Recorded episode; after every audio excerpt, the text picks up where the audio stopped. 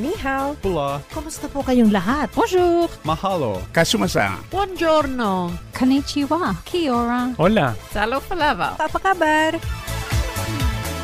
Rich in the music of different cultures, this is Multicultural Radio, Cairns FM 89.1.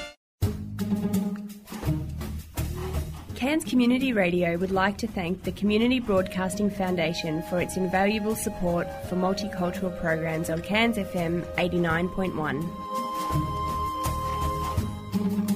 Multicultural programming on Cairns FM 89.1 does not reflect the views or ideas of management staff or its volunteers. Waku Waku Japanese Radio on Cairns FM 89.1.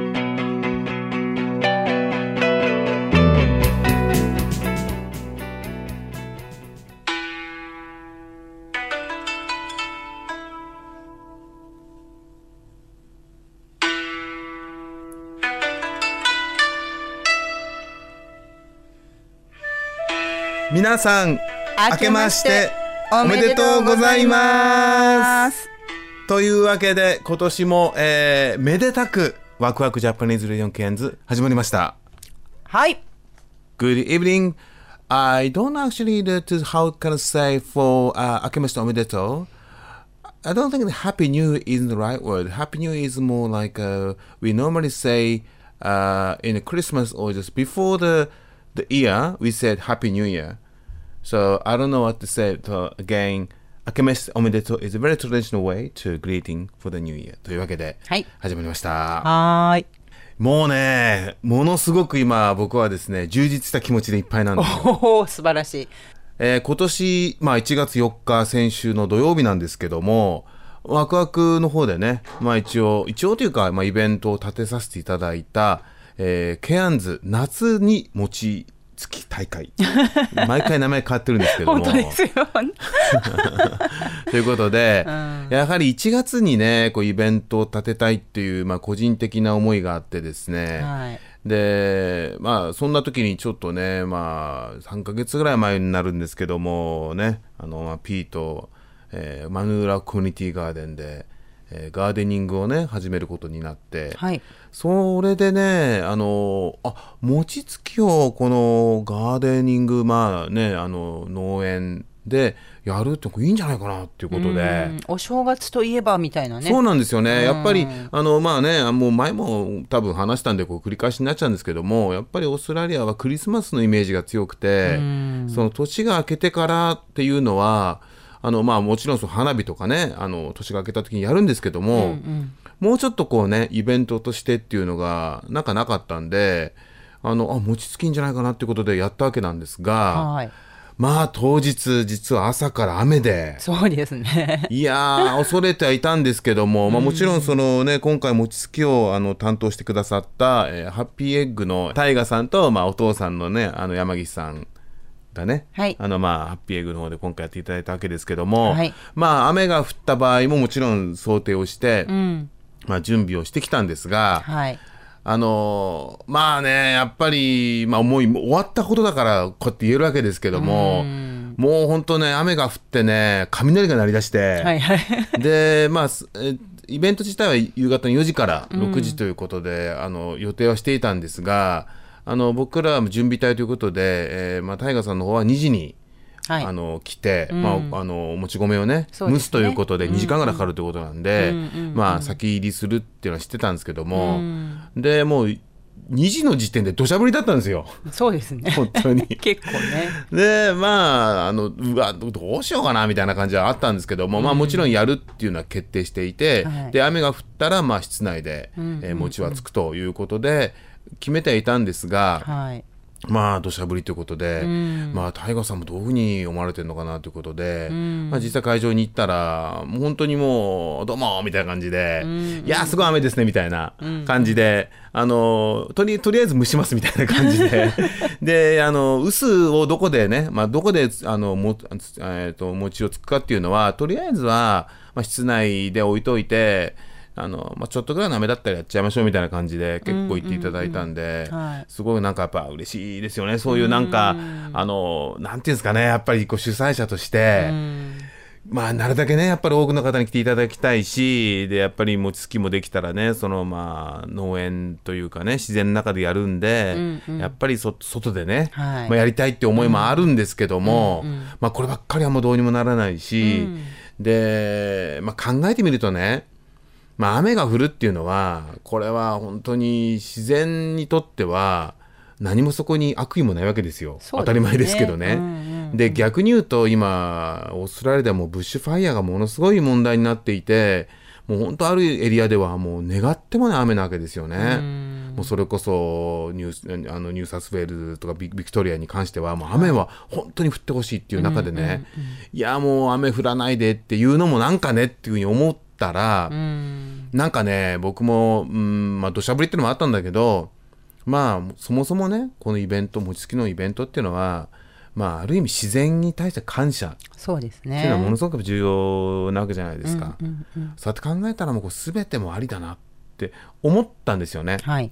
まあそれでまああのまあそういうことでちょっと気をあのひなんつ切り替えて、もう全て起こる起こることは全て意味があるし全てありがたいことだということであのまあ望んだわけですけども、はい。まあタイガーさんもそんな感じでまあもうあの楽しんじゃいましょうみたいな感じだし、でまあ僕の方はもう餅作りの方に集中しますっていう感じで そうだなって。自分ができることを集中しようってことで僕はまあ当日まあ司会みたいな感じだったんで進行のねそっち集中しようということで、まあ、タイガーさんとのやり取りをしたりとか、あとは当日あの演奏していただいたねあの太鼓のゆかさんとかあとみちさんとかねあの忍やってくれた方とかあとはまあ P の方がまとめてくれたんですけど当日その、えー餅をこうね丸めるあそのこねこね隊です。こねこね隊のね やつあの道具にやるかとか、はい。そういうことをこう、まあ、僕はまあ大きく見てそこに集中しようと思って、まあ、バタバタバタバタやってたら、じゃあいよいよ4時になりましたと雨止んでたんですよ。そうですよね。あれはねもう、ままあ、終わってから言えるって終わってから言える話なんですけども、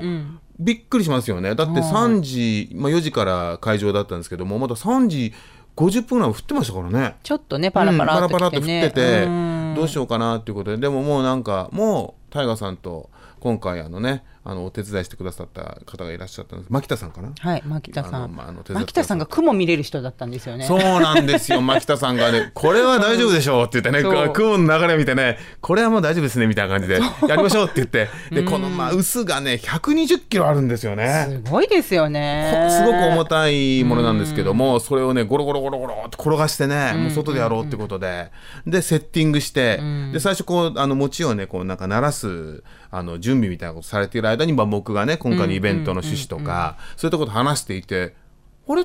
雨止んでんですよね。そうですよね。そう。うん。それでねその後餅つき大会が始まってまずは大人が餅つき、そこにあゆかさんがいい絶妙な塩梅でね太鼓を叩いてね、あのあのなんですうあのききねでこうバーンと叩くと、よねよいしょみんなが「よいしょ!」って言うとみたいなね。ドーンっていうねこのタイミングがね急にこの自分が子供の頃にあの体感した子供なんつうお祭りの楽しさというか本当お正月感というかはい。あもう2020年が始まるっていう感じといろんなものがね言葉に言いや言い表せられない感じでふわーっときてでそうすると周りを見てると子供たちが本当に笑顔であの中にはじーっとねその見る子もいる中にはつきたいっていう子もいてもういろんなそのなんていうんですか喜びっていうかねなんかああもうこれが祭りだよなっていう感じがすごく良かったですね。そうですね。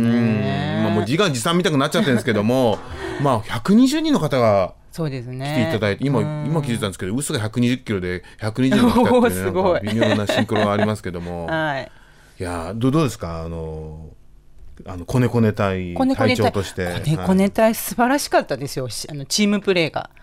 あのねえ結局あのきな粉とお醤油の2種類の味を出させていただいてというか、うん。あのー山岸さんの方がその準備をしてくださっててでそれをお皿に入れてこれお配りしようっていうことでお皿を持ってあの歩いていろいろな方にあの、うんお配りしてたんですけれどもでなくなるとあの入って渡したら新しいのが来てみたいなもうチームプレーがすごくって、ううんんすごく感激しました。今回コネコネ隊は、えっと久子さんでしょ？そうですね。ワクワク部の久子さんのエンジョイトークの久子さんと、あとあの、まゆみさんっていう方。ですね。と、あとあの、カウンセリングタイムのねのさよこささよん。こさんはいがね、お手伝い。中心になってお手伝いしていただいて,、うんしてくださいました。でも本当皆さんがいろんな意味でね、あのあの手伝いましょうかって声をかけていただいて、よね。本当にたくさんの方がなんか今回のイベントっていうのはねなんかこう作っていくっていうかみんなで作ろうっていう感じがすごくあったし、あともうやっぱ何よりもあのガーデンの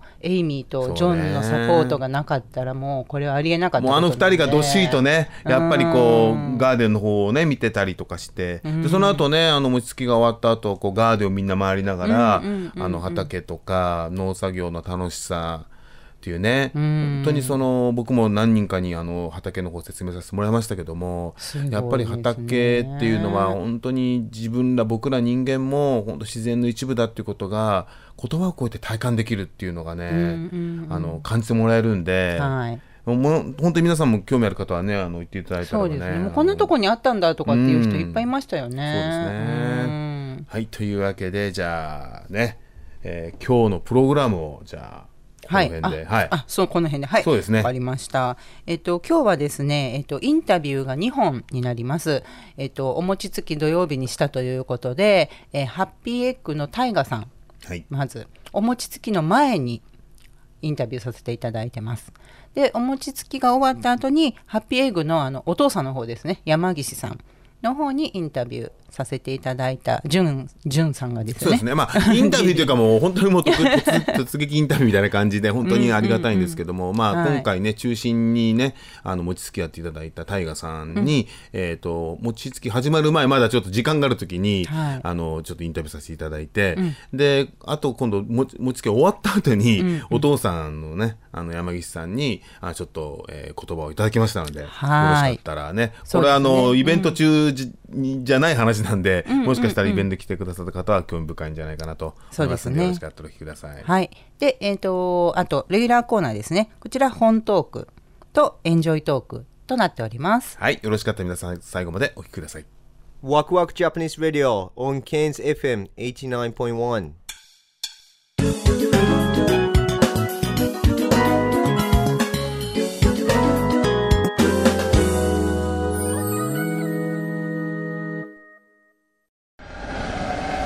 えー今回はですね、えー山岸ハッピーエッグのタイガさんに、えー突撃インタビューということで、えー屋外でのインタビューになります。よろしくお願いします。よろしくお願いします。あの今回あのハッピーエッグさんには、えーマヌーラコミュニティガーデンの、えー初めての試みになるんですけども餅つき大会を、えー畑でやるということで、まあ、今ね雨降ってるんですけどもこの中の環境に関わらず今回あの餅つきをしていただけるということで非常に感謝してるんですが、えーそもそもこの、えーお餅つき始めたいきさつっていうのはどんなまずいつぐらいからこれ始められたんですか？そうですね、まあ、うちが、えー、と山岸、オーストラリアにその山岸ハッピーエッグが誕生してからもう26年ぐらい経つんですけど、はい、もうその頃からあのいろいろあのその頃は大京さんとかあと日本郵船さんがあの、えーサンラバークルーズを所有してたりとかっていう時代で、あの正月に三が日あのボートに臼とかをも乗せて行ってあのポンツーンであのその時に来たお客さんを対象に、まあ、あの正月の気分を味わってもらうとかそういうのであの、まあ、あのサンラバークルーズさんと一緒にあの協賛でそういうイベントをやこの時期にやってたっていうのは、はい、聞いてます。なるほど。はいえーじゃあハッピーエッグさんも26年ぐらいそうですね、はい。あ、えっ、と、卵生産始めては、こっち来て 2, 2年後ぐらいだったんで、あそうなんですかはい。じゃあ20はい、そうですね。はい。卵をこれ作るきっかけっていうのは何かあるんですか？あ、もともとあの、山岸なんで、あの、もともと日本にもその母体がありまして、はい。それで、そちらでも結構あの、養鶏メインでやってる場所だったり、あの、まあ、乳牛とかあと野菜作ったりとかそういうところいろいろな場所があるんですけど、まあ、その中であの一つ、まあ、養鶏をここでやってみようっていうところで、はい、スタートして、まあ、あとやっぱりあのうちの山岸の卵の買い方とかっていうものに対してもあの、まあ、一つの理念をもとにあの買い方そのものも考えられてるんで、まあ、そういうのを、まあ、また日本だけではなく国際的に海外とかにまで発信して、まあ、そういう、まあ、いろんな産業のものだったり農産物だったりはするんですけどいろんなものを作ることを通して、まあ、そこのローカルの人地域の人たちとあの、まあ、一緒に仲良い楽しい社会を作っていくっていうことが、まあ、一番自分たちのモットーというかエイムでやって。いやあの僕実はまだ山岸さんのところ見たことないんですけども友達が何回か行って、はい。もうすごい絶賛していてあ そうですか。すごく愛を感じる。卵に対する愛情がすごくて一つ一つの卵をすっごく丁寧に検品したり素晴らしいよっていう話を聞いてですね、まあ、はい僕は本当に個人的にあのハッピーエッグいつも買ってるんですけど。ありがとうございます。やっぱりそのケアンズでもね結構ハッピーエッグさん人気で、まあ、近くのあの IGA はい。僕が住んでる近くのはい。IGA には天天岸の、まあ、エッグ売ってるんで、はい。ほんとすぐなくなりますよ最初に。で結構ほらケアンズとかって、あのブリスベンから来るの多いじゃないですか、はなんかちょっとねあ雨とかであの遮断すると、はい。すぐ卵がやっぱなくなるんですよ。あでねやっぱりねハッピーエッグ一番最初なくなります。だからすごくケアンズの人って意識高いなって思ってるんですけども、はいやっぱ卵って特別ですもんねきっと。そうですね、まあ、日本人も食べますけど、はい。やっぱりオーストラリア人も卵っていうのは結構ねもう、は主力なの主食主食っていうか。ね、朝からやっぱ2つ3つ食べる、ねはい、やっぱり分かるんでしょうね、はい味のね。はい。でちょっと話ずれちゃいましたよ、はい。それでまああのまあ卵屋ハッピーエッグってまあケアンズで結構有名なんですけども、はい。それと同時にまあこういった餅つきをしているということをまあ僕は U マートのテスさんからお聞きして、で何回か U マートでされてましたよね。そうですね。一去年。去年ですよね。ねはい。それで知って、で、ああ、あの、僕も、まあ、オーストラリアに25年いて、何か1月にイベントしたいな、なんかやっぱり、1月にね、ビシッとこう、イベントするって、すごく、日本人にとって大切なのかな、みたいな、はい。こう、1年これからどうやろうかとか、はあのも含めてね、はで、考えていても夏じゃないですか。はい。夏でなと思ってる時に、その、あ、餅つきいいなっていうところからお願いしたんですけども、はい。ね、本当今回こういった形で、まあ、これからまだね、今準準備中なんで、はい。どうなることやらって感じですけども、あの、こういった環境の中ではい。お受けいただいて本当に嬉しいんですけども、ははい。い。呼んでいただいてありがとうございました、ねというわけで、本当にね、今日これからどうなるのかということで、ね。はい、ありがとうございます。はいありがとうございます、Waku Waku Japanese Radio on Cairns FM 89.1. はい、というわけでですね、えーイベント大盛況で終わりました。本当ありがとうございました。ありがとうございます。えー今回、大々協力いただいた、えー山岸、えーハッピーエッグの 山岸さん、お父様に、えっ、と、先ほどタイガーさんの方からはあインタビューいただいたんですけど、ありがとうございました。ああ、どうもどうも。い、やいや、いや、コミュニティっていうかな、よ僕らようわからなくて、来て、来てよかったですね。あ、そうですか。ああ、楽しかった。うん。そもそも、この餅つきをね、始めたいきさつっていうのは、まあ、餅つき、まあ僕はね、まあ来てから何でもそうなんだけど、やっぱりその地元の人との、その交流？っていう目的でバイクやり始めたりとか、バイクですか？ダンスを、ソーシャルダンスを始めたりとか、とにかく何かこう一緒にやらないとさ、その仲良しになれないから、その一環としてまあ餅つきもね、あのーあっち最初の頃は結構あっちこっち引っ張りだこで、その、なんていうの、あの、まる、えーいろんな国のイベントとかイベントとかあるでしょ。ああいうの呼ばれて、最初でもっと行ったね、あちこちに。あそうなんですか。な、なぜ山岸さんにそれが、え？声がかかったんでしょうか、餅つきを。いや、だから持ってないもん、みんな、あの、この、これと、キネこれさトースが今回。このね、きね、これどうやって作ったんですか、これ？これだからまあ、僕の友達が日本から来た時、その人は結構、まあ、プロでもないけど、何個か作った経験があって、ほんで、とりあえずチェーンソーを買って、マジっすか？ほんで材木屋行ってね、この木を探しに行ってさ。はあ、これまた硬い木で、これだって、タイガーさん100キロぐらいあるって言ってましたよね。120、30ある。120、30、うん。本当に重いですよ。思った、これね。ほんでね真ん中がね、まあ、この下はあんまり穴開いて開いてないんだけど中の方結構穴開いてて、うん。でこのぐらいの木を1 0センチぐらいの高さにこう丸く切ってはい。埋め込んだんだよ、でそのう薄薄はあ記念はこれやろ薄薄はあ薄はこれか。記念、ねはい。記念作る時に。記念叩く方ですね。はいはい。叩く方。はい。それをねあの木工所に持っていったわけ。木を持っていって丸くく削ってて。ああ、ですよね。ほったらねこれ硬すぎてダメだっちゅうわけよあそう。ほんで鉄鋼場行って あの旋盤？旋盤？旋盤してる？すげえこうはい鉄を削るはい。鉄をねはい。あれ作ってもらったん。や それが大体25年前ぐらいそうやね。25年ぐらい前。はああ25年。ーまあよく持って。まあ中のねこういうあの埋めてあるやつはもう45回は変えたけど割れちゃうねやっぱり。特にあの王子のさ力持ちが来たらさもうめっぺカーン。ってね。はい。いやでも今回このあの農園、まあ、農園っていうかコミュニティガーデンでねやるっていうところは、その自然の中でやるってところにやったんですけどもまああ朝雨が降ってこれねえないかな雨で中止になってと思いね まあやるっての決まってたんであの。一応ねそのシェドウでやるっていう準備はしてたんだけどやっぱりタイガーさんも来たらああーできた外やりたいよねって話だったんですけどまあ天気を見てやってたらいい感じで晴れてきて実際に4時になったら本当嘘のようにね。で あんまりね晴れてるよりもこのぐらいの天候がいいんよ。逆にね。うん晴れてるとちょっとあれかからね。逆に暑いですもんね。あ暑いからね。うん終わってみれば完璧でしたけど今ここにいる2人はそれ見ていなかった。って何を聞けばいいんだどうでしたか？肝心のねお餅つきはちょっと見てない見れてないんでですもけど。今日熱気があったよね。今もうみんな帰っちゃってあれですけどもね。本当に。子供たちもたくさん来て駆けずり回りね。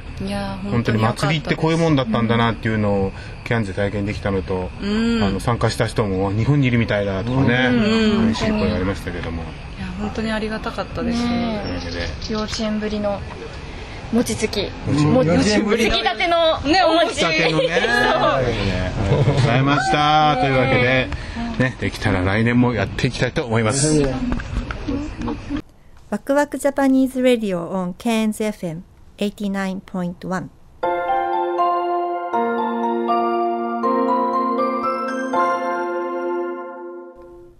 順とトミンゴの。本トーク明けましイておめでとうごございます。ざいやー。かなりいい感じでしたけどね。本まではほぼパーフェクト。でもこれパーフェクトになってしまうと終わってしまうんじゃないかというね。不安を本当に非常に見事に回避されて。しかしその後の明けましておめでとうは全く合わなかったというね素晴らしい。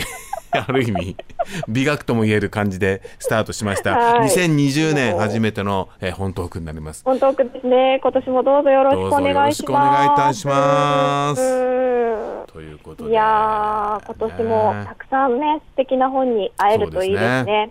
うん。本当そう思いますね。それでははい。記念すべき2020年最初の本はどういった本になるんでしょうか？はい、まずですね、2020年読み始めにおすすめしたい本、鏡の古城、辻村瑞希さんの小説でございます。おお小説ですか。小説で締め、小説で始まる。すごいですね。やっぱりね、あのー読み始めは一気読み小説になるほどい。ただきたいですね。これどういう小説ですか？やっぱりお休みで時間がありますから。そうですはいよね。うんはい。これはですね、あの、これも長編の小説でございます。えっと、2018年に本屋大賞を受賞した、えっと、かなり話題作になったものなんですね。本屋大賞はご存知うん、知ってます。なんか本屋さんが選んだやつですよね。そうなんです。本屋さんが選ぶ本なので、うんあのやっぱりあの終作が多いと言いますか、本当にこういい作品が多いんですね。その本屋大賞に選ばれた鏡の古城。鏡のはひらがなで、古城はえっと孤独な城あ、そっちか。ですね。孤独の方ね。うんうんはい。うん。はい。です。主人公は、えー中学生の心ちゃんという可愛い名前の女の子なんですね。意外だな。あ、意外ですか？いや、なんか最初ほら、古城っていうから、もうまず古い城だと思ったしね、歴史ものかなと思ったら。あ確かにいろんな意味で裏切られましたけど。面白い。あ、すごい面白いですね。私は今目の前に手にね本を持って話しているんですけど、じゅんねじゅんさん見えないところからだと、うん、古城って言われたからね。面白いその想像力が、はい。うん、なんですね。まさかで、ね、心ちゃんと人出てくるとはね。可愛いでしょう。なんのなんの助とか来るかと思ったらさ、それかもしかしたらあの、アーサーなんとかとかさ、ね、来ると思ったら、心ちゃんですって、中学生の心ちゃんですってとか、ちょっと待って、みたいな。はい、で中学生の主人公、心ちゃんはあのある日学校に行けなくなってしまうんですね。あのちょっといろいろありまして、でお部屋に閉じこもってしまいます。なんですが、えっとある日おお部屋にある鏡がちょっとすごいことになりまして、鏡の中にですね入っていっちゃうんですよ。あらまさかのちょっとファンタジーでしょ？ちょっとファンタジーいやかなりファンタジーあ、そうですね。かなりファンタジー。はいなるほどはい。ということで、鏡の中に、うん世界の中に足を踏み入れてみると、そこにはなんと、その心ちゃんと同じように、な悩みを抱えた、あの、ちょっとこう学校にね、行けなかったりとか、あの、同じ悩み、ような悩みを持った子供たちが7人集められていて、で、そこで、あるチャレンジに取り組むことになるんです。はい。うんでそのチャレンジを1年以内にあの達成しなきゃいけないんですけれどもその中でちょっとみんなのそれぞれの成長があったりドラマがあったりというような感じでこれもですね本当に皆さんおっしゃるには本当に一気に読めてしまう長編の小説ということで2020年の読み始めにいかがかなと思いご紹介いたしました。なんかさその鏡の中に入るってねもう今でこそさ正直さあんまりそういうに思わないけどさ、やっぱこう 本当にねそうなっちまったんだけどね。子供の頃はやっぱりさ鏡の中にさなんか12時に鏡見ると入っちゃうとかそうあったよね。うわあった。なんか合わせ鏡はとかね。うん、でなんか鏡ってさ本当にさまあ当たり前なんだけど自分の姿が映ってんだけどさ、その自分の姿が映ってんのが違う風に動いたら怖いとか思わなかった？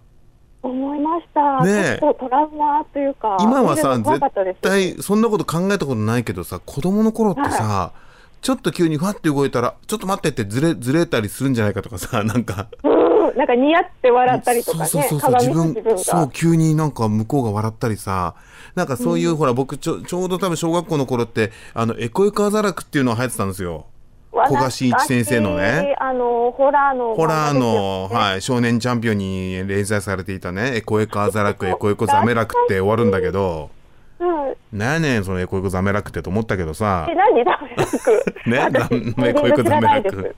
そう。で、それにね、そんな話があったんですよ。そんなようなね、なんか不思議な話が。はいそう、だから鏡ってやっぱりちょっと不思議だし、その鏡の中に入るっていうのが、あの、とってもなんか、なんだろう、ちょっとロマンチックでもあり、ちょっと怖いし、で、多分これ、まあメタなんだよね。多分自分を見つめるっていう多分メタだと思うんだけど、鏡っていうのはさ、まあ自分が映ってるわけだから、そこに入るっていうのは、その実はもう一つの世界に入るっていうね、まあ分かりやすいメタなんだけど、やっぱちょっと不思議な鏡って存在ではあるよね。不思議なもう永遠に不思議な存在ですね本当、で日本の三大、あの神器でも鏡が入ってるからね。ああそっか、うん。そうですよね。あのアマテラスをおびき寄すためにね鏡を使ったって話がありますけども、えー、鏡っていやー不思議な存在だ。そうなんですよ。あのマイケル・ジャクソンの「Man in the Mirror」もミラーですしね。まずは鏡の中の自分から変えていこうっていうねマイケルの有名な曲ですけどうんいいも、歌ですよね。まあ、鏡っていうのはね本当に不思議ですよね。不思議ですね、うん。まあ、それがこう、うん、入っていくっていうのはちょっとびっくりしましたけどね。ねワンダーランドに入っていくような感じで。だなんかこのうんうん。パラレルの世界ってなんか本当にあのー今量子力学とかだと結構本当にあるって言われてるんですよね。えー。いろいろ世界がたくさんすごくあってって言われてるんですよ。うん。まあ理論上には、まあ、一応あの別の世界っていうのはあのあるって言われてるんだけど、まあ、実際実感できるかってなかなか実感できないじゃないですか。そうですね。多分あのーなんか今ね地球上に生きている常識の中では、ちょっとねちょっと難しいでしょ？けれどもはい。でもそれはまあ理論的には説明できるっていうのもあるわけですよ。うん。ってことはもしある日突然ボーンってなったらうん。って考えるとちょっとねそんな風な感じで小説読んだらちょっとあれかもしんないね。時々私鏡に指ピッてやったりします。やっぱり。入れるかな。入れるかなって。まだやってましたかゴツンってゴツンバンなるんですけれどもね。なるほどね。内緒ですよ。な、わかりました。じゃあ、ここだけの話、はい。このはい電波以外では言言わないようにします。お願いします。なるほどね。で、その、はいパラレルの世界っていうと、もう一つ僕思い出すのがね、あの、うんポールのミラクル大作戦っていうのがあったんですよ、昔。アニメなんですけども。懐かしい。で、これは、あの、なんかねピエロみたいな格好した可愛いなんかね、あの、ドラえもんみたいな二頭身の、のが来ると、止まるんですよ、はい世界がピタって。へえ。でその止まってる間にあるところに行って、あの確か女の子を助けに行く話なんだけどもうん。でそうやって考えて不思議だなと思ったね。うん、だから止まってる間に実は行ってるって思うとうん。自分らもお僕お自分をとと止められてるかもしれないとかね思ったりしたよね小学校の頃ね駄菓子を食べながら。うん。駄菓子食べながら。うん。よっちゃんが食べながら。俺これもしかして、考えましたね。うん。あれ急によっちゃんがなくなった。これ誰かが食べたんじゃないかとかね。落ちてませんでした。いや早く食べ過ぎたかもしれない。それか少なかったのかな？間違えて。ね。うん。そんなことじゃない。ね、本当気づかないだけで不思議なことって身の回りにいっぱい起こってるんでしょうね。そうですよ。というわけでうん2020年始まりましたからね今年も、はい。ね。もしかしたら鏡の中に行けるかもしれない。あの指コツンってやってみて指くださいコツンだと、はい、というわけで今週も興味深い小説のご紹介ありがとうございました。ありがとうございました。ワクワクジャパニーズラディオ on Cairns FM 89.1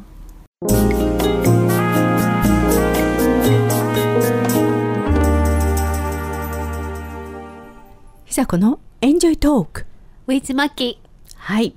ということで今夜はですねこの公式 TOEIC リスニングリーディング問題集を使ってですね、えー、マキさんと、えーなんだろうリスニングの問題をやってみたいと思うんですけれども、これ実は私もマキさんも TOEIC ね受けてるんですよね、うんうん。もうちょっと12年前ぐらいになります。ちょっと前だと思います私は。2年ぐらい。二年23前年。ああ3年いかないぐらいですかね。3年いかないね。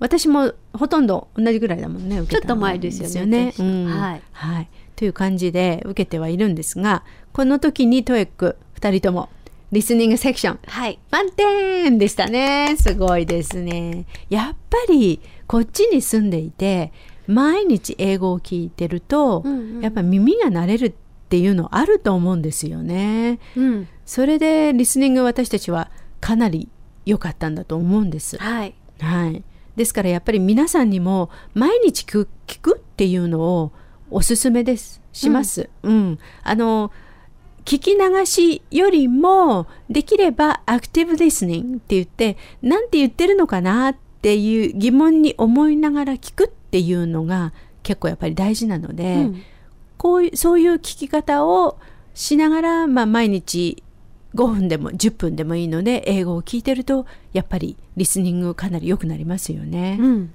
はい、ということで今日はですねこのリスニングセクションの中のパート2、はいこのパート2っていうのは会話の受け答えの答える部分の方を、え3択の中から選んで答えるというやつなんですよね。ですのでやっぱりあの普段日常会話でやっぱこんな風に言うんだなっていうのが分かってる人は強いですよね。うんうん。うん、ですのでちょっとまあこれ、まあ、皆さんも聞いてる皆さんもそういう日常会話というものにあの強くなりたいんだと思いますのでちょっとやってみたいと思いますがあのすいません。私が読みます。ここで CD でも流そうと思ったんですけれどもちょっと私機械苦手で。はい、はい、知ってます。はい、では、えー、1問目いきます、はい、What time does the restaurant close? えー答えには、はい。A at 11 o'clock. B it's close to the library. C no it doesn't A ですはい、そうですね。もうこれ、日本語でやったら笑っちゃうような内容ですもんね。レストラン何時に閉まるのって聞いてるのに、らあの図書館に近いですとかね。いやしあ、しませんとかいう、なんかそんな変な答えが。あクローズとクローズが発音似てる引っ掛け？引っ掛けにもなりますよへね。ーうんこの close close は動詞なのでね。うんうんうん。はい、閉まるというね意味の動詞ですね。で、It's close to the library の場合はあのどこどこに近いっていう形容詞なので、全く意味は変わっちゃいますよね。うん。まあそこは引っ掛けのための B の設問が出てくるんですけどもね、はい。うんこ答えが出てくるんですけども、まあでもこれわかりわかりますよね。わかうんうん。多分住んでたらわかるけど、ねうん勉強したてとかだったら「えクローズ？あクローズってなんか言った」とか言ってうんで引っ私はかかって B を選んじゃうかな。パニクるタイプパです パニクルタイプ。はい、ですね。で C の No と Yes No で答えること自体がもうね、うん What time で来てますからね、はいありえないですよね。はい、では次いきます。Who should I see about updating in the Langton account? この Langton ちょっとまあ Langton っていうね会社の名前です。まあちょっとヒントね。はい、 A. It's due by next Monday. B. Mr. Travis is in charge of that. C. For my laptop. B ですよね。これも日本語でね、書いたらね、なんてトンチンカンな答えなんだろうって思っちゃうんですけれども、まあ、まず最初、who ですから、誰にって聞いてますよね。should I see? あの、あったらいいんでしょうか？About 何のことでっていうと about updating the Langdon, Langdon account、まあ、Langdon っていう会社の名前がね変な名前なんでここに引きずられちゃうと えーってなると。そういうのもこう多分引っ掛けようとしてんでしょうかねこのトエックは。だからえーそういう名前に引っかからないあのドドキドキしちゃって、ね、ドキマキしちゃうと答えが見つけられなくなっちゃうのでそれはそれでさらっと流してね、あの見つけないとですよね。まあ、取引情報の更新を誰に聞いたらいいんでしょうかっていうクエスチョンですから、A の「It's due by next Monday」みたいな あの次の月曜日までにやっておきますやりまあの due ね期限なんですっていうふうに答えるとおかしいですよね。それから C の For my laptop っていうの、ラップトップっていうのも、まあ、ラップトップはノートパソコン？日本語ではノートパソコンとか言うんですよね。うん。へえノートあそっか、うん、あのノート型のね、はいパソコン。はいはいこれが、まあ、こっちではラップトップですよね。うんうんまあ、ラップっていうのはこの膝、座った時にできる膝のこの上のことをラップっていうんですね。うんうんまあ、ここに乗せてやるやつっていう感じなんでしょうね。うんうんそれでラップトップ。はい、っていう名前なんですけれどもだから私のラップトップあのノートパソコンには入ってますみたいな感じもおかしいですよね。Who 誰にですからね。はい、次のクエスチョン。はい、How long will it take to fix the copy machine? A. About an hour. B. Once every two weeks. C. Sure, I can fix it. A ですよねってまたその当然みたいな言い方やめてやめてですねすいません、はいまずクエスチョンが How long ですからね、 あの How long って言われたら時間どれぐらいの時間って聞いてるんだなってまずすぐ来ますよね、に対しての答えだったらやっぱり about an hour でい約1時間ぐらいっていうのが一番適当ですよね、once every two weeks っていうのはまあ2週間各週あの各週で起こるみたいな感じですよね。2週間に1回みたいな感じの言い方ですね、これもまた全然答えとしてはおかしいですよね。でその次の C は引っ掛けですよねきっとね。Sure I can fix it. その最初のクエスチョンの中に fix が入ってるんでね、はい。これ引っ掛けですよね、まさにね、うん、知らない人はこれの fix で引っかかっちゃうかなっていうところなんでしょうね、いやらしいですね TOEICね。なかなかやりますね。ね ちょっと嫌ですね。まあ、はい、次。次はですね、えー、クエスチョンね。はい。Did you enjoy the dance performance last night? A. A ballet company from Argentina. B. Yes, it was even better than I es- expected. C. A few more nights. B ですよねってまた当然のように言っちゃダメ。はい。ですね。まず、Did you enjoy で、 楽しみましたか？っていうね過去形でどうしましたか？っていうふうに聞いてるわけで、まあ、最後の方に last night って入るから、昨日の晩っていうことで。で何を楽しんだかっていうと、まあ、the dance performance、まあ、ダンスの公演ですよね。でこのダンスパフォーマンスできちゃってるんで A の A Ballet Company っていうふうにこれも引っ掛けねい。やらしいですね。それから C の A few more nights も last night とかって入っちゃってるから、うん。このナイトも来ちゃってるっていうね引っ掛けですよね。うん、知らないとやっぱこういう引っ掛けの単語に引きずられて、A だったり C だったり全然関係ないものを選んじゃったりするんでしょうね、うん。やっぱりパート2制覇するにはちゃんと知らないとって当たり前か、うん。そういう。最初のワード大切ですよねきっとね、うん。What とかそうね。Did とか。うん、一番初めの最最初の単語？これがやっぱり、一ちゃんと聞き取れてないとふにゃふにゃふにゃってなっちゃうとねねと聞き取れた単語に流されてしまうかもしれないそうですよね。ですね。うん、ですね。えー次じゃあですね。あどれにしようかな。まえーじゃあこれはどうかな？えっとですね。Can we try the Brazilian cafe tonight? A. There were a few more than that. B. I went there last week. C. A reservation for five. B?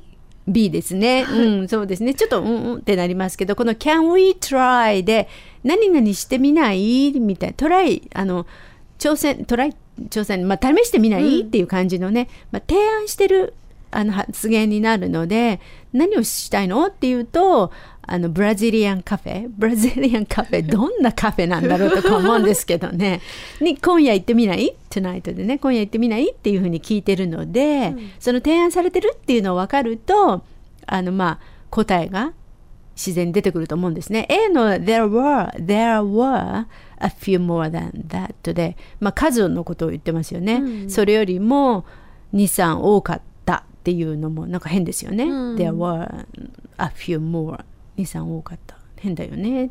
それから C の a reservation for five も5人分のリザベーション、まあ、予約をお願いっていう感じで。5人分の予約？うーんみたいなね。なりますね。やっぱり B で I went there last week 行ってみない？って言われたところに先週行ったよ私っていうね、これがまあ自然な答えになると思うんですね。普通普段の会話の中でも、はいえっとマキさんが TOEIC 受けて一番難しかったなって思ったとこどこです？ TOEIC はこのリスニングはまあまあできたんですけそどうですね。満点ですもんね。でも最後かな？あの長文のやつですね。はい。パート疲れ切った頃に。7わかります。パート7って言われるとこかな。長文がこれでもかこれでもかっていう感じでね。はい。いっぱい出てきますよね、なんか引っ掛けとかもやっぱあるので今みたいに、うんういみたいなイライラして、うんですね。私もね受けた時にずあのパート5から筆記が始まりますよね。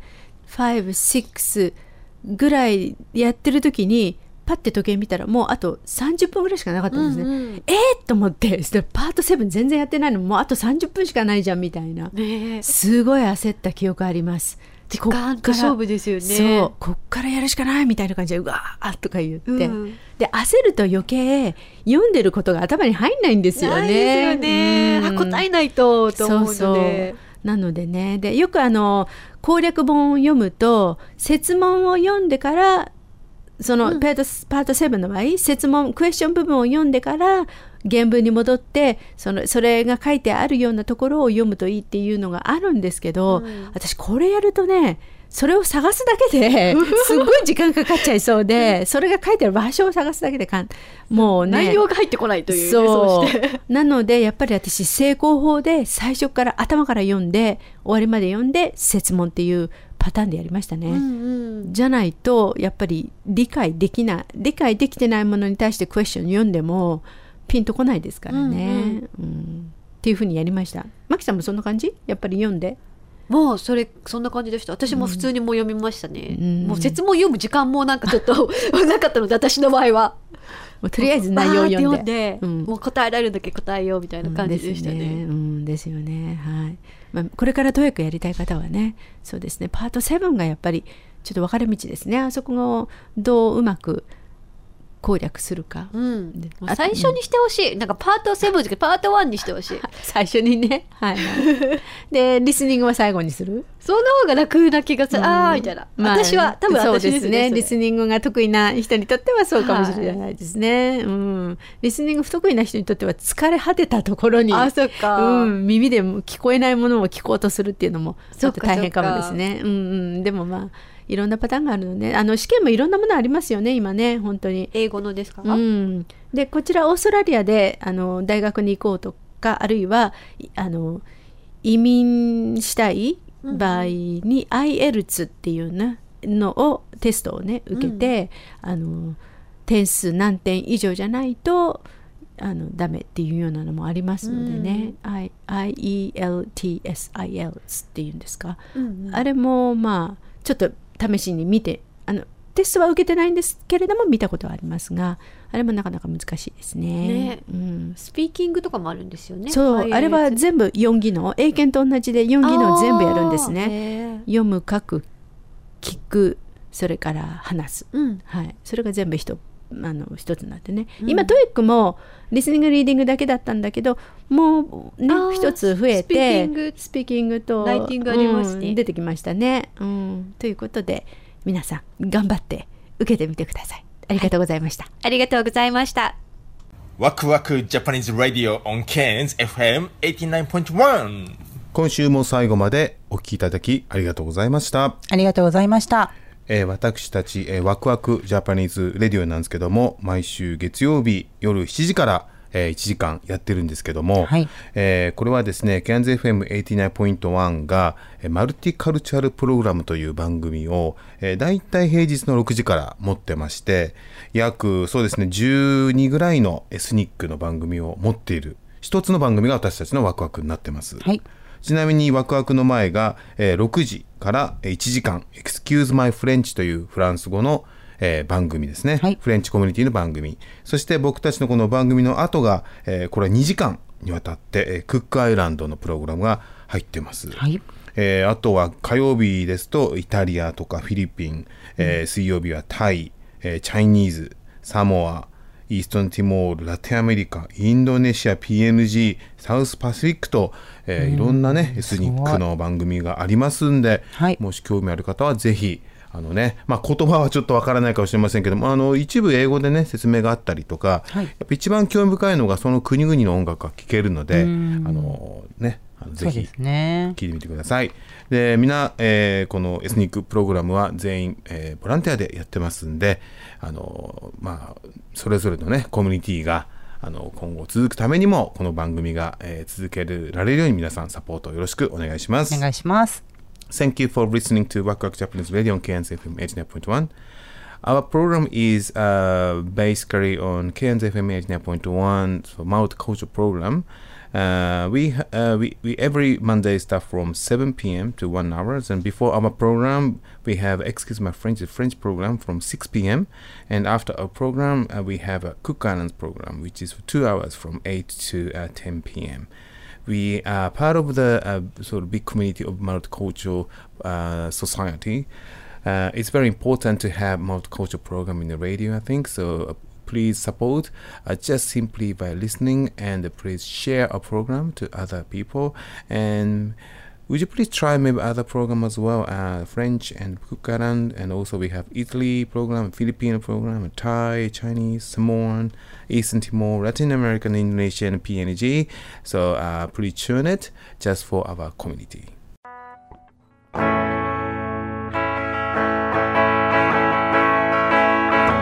Apology just to do it, not the thinking.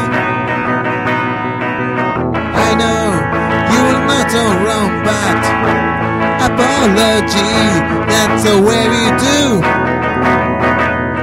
Apology, apology, apologize, uh, you applied doesn't matter after you.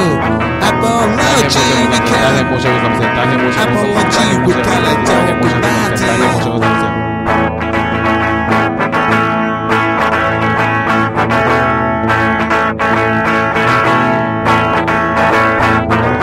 customer wants to know how much you feel sorry.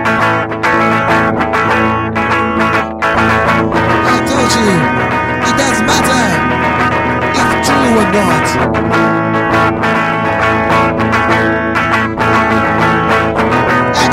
I don't mind if you died for our customer. Apology, apology. But you know, I'm not asking you that much. Just apology.